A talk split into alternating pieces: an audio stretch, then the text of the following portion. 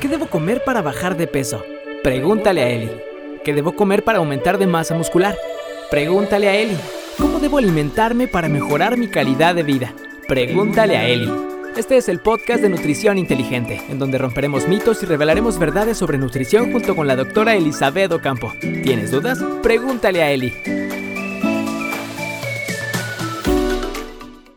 Hola, ¿cómo están? Bienvenidos a Pregúntale a Eli en esta nueva oportunidad que tenemos de platicar con la doctora Eli Ocampo. Siempre muy ocupada, pero esta ocasión pudimos, tuvimos el privilegio de, tenerla con nosotros esta ocasión y vamos a platicar sobre algunos mitos sobre el físico-culturismo.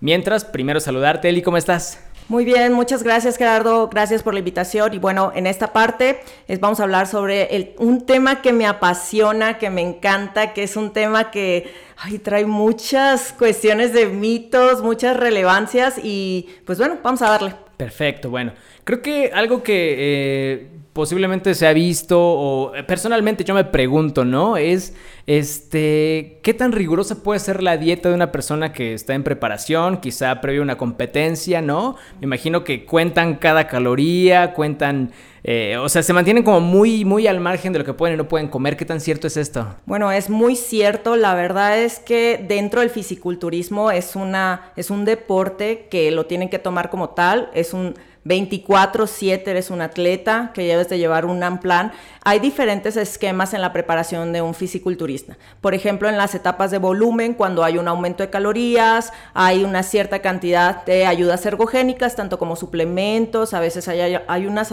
ayudas, perdón, en las cuestiones, por ejemplo, de esteroides, a lo mejor también en, en los conteos del agua, el tipo de entrenamiento también, el descanso, eh, la terapia física que llevan, todo eso engloba a la parte de un, del fisiculturismo, ¿no? Y sin embargo, la parte de una preparación ya más cerca a subirte a tarima, es un deporte de presentaciones. Entonces, ahí los esquemas o las reglas que muestran diferentes asociaciones, tanto como asociaciones que conocemos este, de la IFF Pro o, por ejemplo, la NPC o las asociaciones del, de esto que conocemos como el Mister México, etcétera. Ese tipo de esquemas, este, definitivamente cada uno tiene esa representación de acuerdo a la categoría del atleta, porque es diferente para hombres y mujeres. Hay categorías de musculatura donde tienes que mostrar más al, al atleta grande, con esa parte de esa proporción armónica de acuerdo a lo que se, se deriva este, su categoría. En el caso de las mujeres, si son categorías de belleza, cómo tienen que lucir, cómo tienen, hay muchísimos parámetros, reglamentos que te dicen cómo llevar al atleta hacia su mejor nivel para esa preparación en tarima. Entonces, es totalmente cierto. La verdad es que es una ciencia, es una ciencia el hacer un cierre de preparación no puedo hablarlo de manera muy general porque creo que todos respondemos de manera diferente. Tenemos memorias musculares, tenemos cuestiones de tiempos de preparación, eh, cerca una competencia. Hay gente que, que la tienes que preparar en tres meses, hay gente que la preparamos en seis, hay gente que se prepara en un año. O sea, aquí tiene que ver mucho eh, todo el entorno que gira alrededor del atleta y, y pues más que nada nuestros recursos, porque también es importante conocer que es un deporte que pues te deja muchas cosas de cuestiones de valor, de, de sentirte este, valorado, pero también te cuesta mucho y cuesta mucho dinero. Claro, también eh, hablando un poquito sobre eh, qué tan sostenible puede ser esto, ¿no? Y creo que no era una pregunta que te había planteado hace un momento, pero también económicamente debe ser complicado, debes tener patrocinadores, debes de tener como cierto eh, pues no sé, como cierta logística detrás de para que puedas irte manteniendo, pero a nivel alimenticio, o sea, ¿qué tan sostenible es mantener un cuerpo bien definido, no? Te platicaba sobre, por ejemplo, Zac ¿no? Que, que, hizo la película de este, Guardianes de la Bahía y decía, tuve que ponerme una dieta rigurosa tan fuerte que después de que acabó el rodaje dijo yo ya no podía con esto, ¿no? Entonces digo, ¿qué tan, qué tan sostenible es esto? ¿Hasta qué punto tiene que llegar, como tenemos que llegar a otros, otros métodos para mantenernos así de, de, definidos, ¿no? Así es, mira, muchas veces eh, las personas dicen, quiero un cuerpo de atleta, pero no me voy a subir a competir. Entonces, aquí definitivamente no está bien, o sea, se respeta, pero entonces debes de comer lo que come un atleta. Y la verdad, una dieta en un cierre de preparación para depletación, cuando ya se suben a tarima, ves esos cuerpos súper definidos, que casi súper magros, que de hecho se hacen este, fotografías antes de subirse a tarima cuando están bien secos, cuando comen una carga para que les pegue y verse más grandotes en, arriba en la tarima ¿Qué tan sostenible es esto? La verdad es muy poco sostenible y tampoco no es saludable. En lo personal, es un deporte que en el cierre de preparación sí tienes que tener mucho cuidado en muchas situaciones, tanto como el uso de diuréticos o el uso de esteroides, que no se sobrepasen, o sea, tener eh, la conciencia de que es un deporte que, verdad, tenemos que estar como eh, minuciosamente, que no son enchiladas y que realmente eso te dura, lo que te sube esa tarima, terminan súper desgastados, cansados y que dicen, ya, ya me presenté, ya me vi, ahora que sigue, y empiezan con un, inclusive con trastornos de conducta alimentaria. ¿eh? Conozco muchas personas que se han subido a tarima y bajándose de tarima empiezan con la parte, por ejemplo, de, de comer un montón, de darse atracones, y yo he tenido inclusive pacientes eh, muy cercanos, atletas, compañeros míos que este, están en preparación, se suben a tarima, se ven espectaculares y bajan de tarima, dicen voy a estar en mi, se le llama esa sesión, estoy en, en una sesión off, en una sesión off season. Entonces, cuando están en ese periodo, suben hasta, de, conocí una paciente, mujer, 8 kilos una semana subió después de haberse subido a tarima, porque no se cuidó, porque por, de la dieta tan estricta que llevaba, pues después empezó a comer un montón y pues obviamente el agua, la retención de líquidos, la sal, la grasa, etcétera, pues es lo que, lo que pasó, ¿no? Entonces, para volver otra vez a los esquemas, tienes que ser muy consciente hacia lo que tú quieres y a lo que quieres llegar. O sea, realmente esto de los cuerpos sí tiene toda una ciencia y ser cuidadosos hacia la prescripción de esto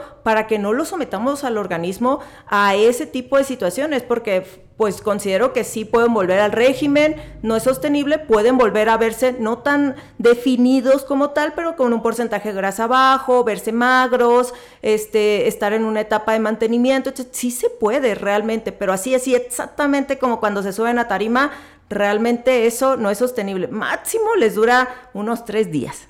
Y ya. Y ya se acabó.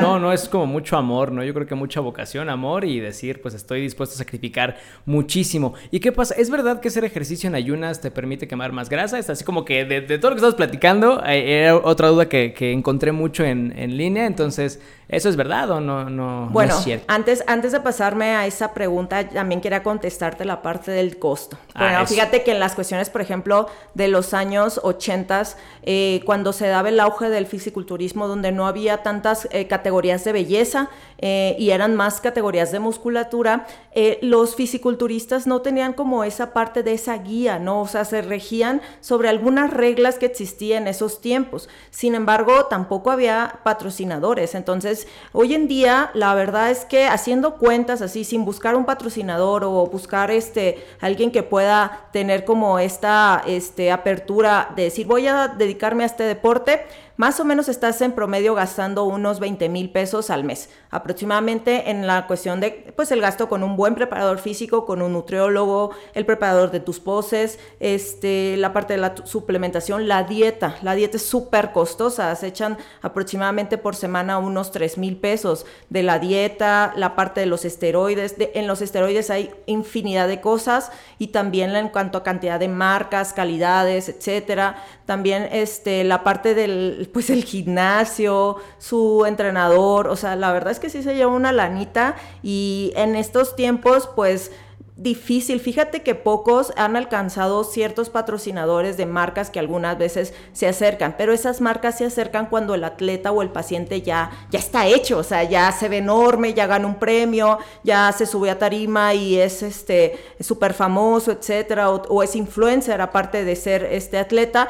Y es cuando lo empiezan a ver y empiezan a decir, ah, yo quiero que este, él traiga mi ropa, yo quiero que él traiga mi, este, no le voy a cobrar el, el gimnasio, etcétera. O sea, son muchas cuestiones y la verdad en el, en el caso de los costos, hay que pensarla muy bien porque dicen, es que no me voy a ver como tal atleta, porque obviamente ese atleta que ya está hecho y tiene años de preparación para poder lograrlo, pues ya llevaba un tiempo con sus patrocinadores, ¿no? Entonces, esto también hay que dejarlo bien claro. Creo que todo se puede si tú realmente te comprometes y eres como muy disciplinado, pero tienes que conocer que es un deporte que sí es costoso, es un deporte que tiene una suma de muchas cosas. Muchas personas me dicen, Eli, este, ¿se puede alcanzar eh, esa parte? Sí se puede alcanzar esa parte siendo sin algunas de estas este, menciones, pero sin embargo este, hay que tener este, muy bien en claro dónde estamos parados, qué es lo que realmente queremos en esta vida y pues a darle, o sea, en esa, en esa situación.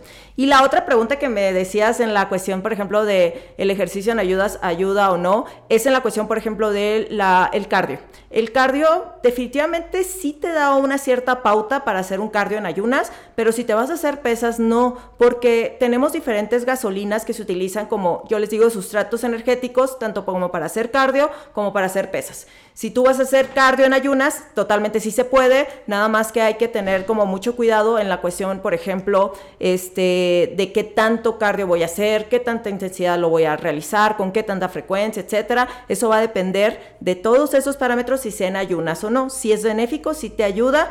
Muchas veces eh, emocionalmente nos damos la pauta de que yo me levanto, hago ejercicio y me siento súper bien pero no tengo el hábito y entonces a mí me cuesta y entonces ya no me levanté, pues como ya no lo hice en ayunas, ya no funciona y entonces ya se perdió el día. No, el día tiene 24 horas, tú lo puedes hacer a la hora que tú quieras, sin embargo, este, y vas a tener una buena respuesta, sin embargo, en la parte, por ejemplo, de eh, hacerlo en ayunas, te va a beneficiar. En el caso de las pesas, no, porque el sustrato energético que se utiliza para hacer eh, los ejercicios de musculatura o ejercicios que involucran un poco de cargar más peso, es con este, carbohidratos. Tiene que ver con los carbohidratos este, de absorción lenta para que ellos este, puedan tener como esa pauta de dosificarte esa gasolina durante el tiempo del entrenamiento, igualmente la intensidad y la frecuencia hacia que tú lo hagas y los objetivos que tenga cada paciente. Perfecto, Eli. Ya por último, ¿hasta qué punto con una alimentación natural, ¿no? y complementos alimenticios, se puede tener un cuerpo de competencia. Justo hablábamos de eso, creo que ya lo respondiste, ¿no? Pero eh, nada más para recalcar,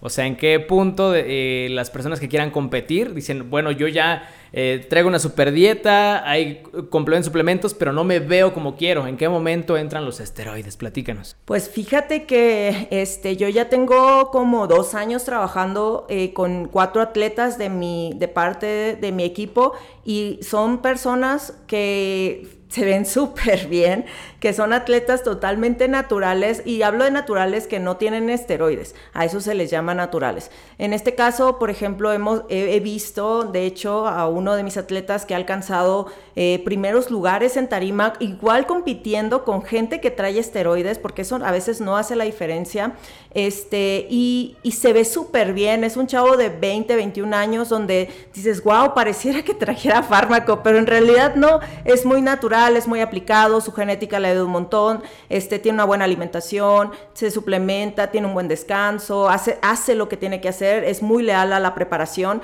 Entonces, se puede alcanzar, yo le he dicho a él, tu máximo potencial lo vamos a dar hasta donde te dé el tope del crecimiento de la masa muscular que podamos obtener, tanto como de la comida, como los suplementos, como ayudas ergogénicas y esos estímulos que tú le das a tu entrenamiento para poder verte así de grande, ¿no? Sin embargo, eh, va a llegar a su tope cuando él, este, ya te decía, esté como en un peso donde ya no aumente su masa muscular con todas estas ayudas ergogénicas ni con ese entrenamiento. Entonces, eh, las chicas igualmente, o sea, hay muchas niñas que se ven espectaculares y que en cuerpos hermosos con la parte del fisiculturismo, pero este, obviamente de manera natural. Y se los he dicho también, entraría en esa parte con ellas y con él hasta donde se dé su tope de su masa muscular. Físicamente sí se puede, realmente muchas personas eh, siempre habla esto, el éxito las va a llevar a su disciplina, que hagan, realmente se comprometan y hagan todo lo que les dice el coach, el nutriólogo, el preparador, porque a veces lo hacen y a veces no, y entonces esos son los resultados que dan.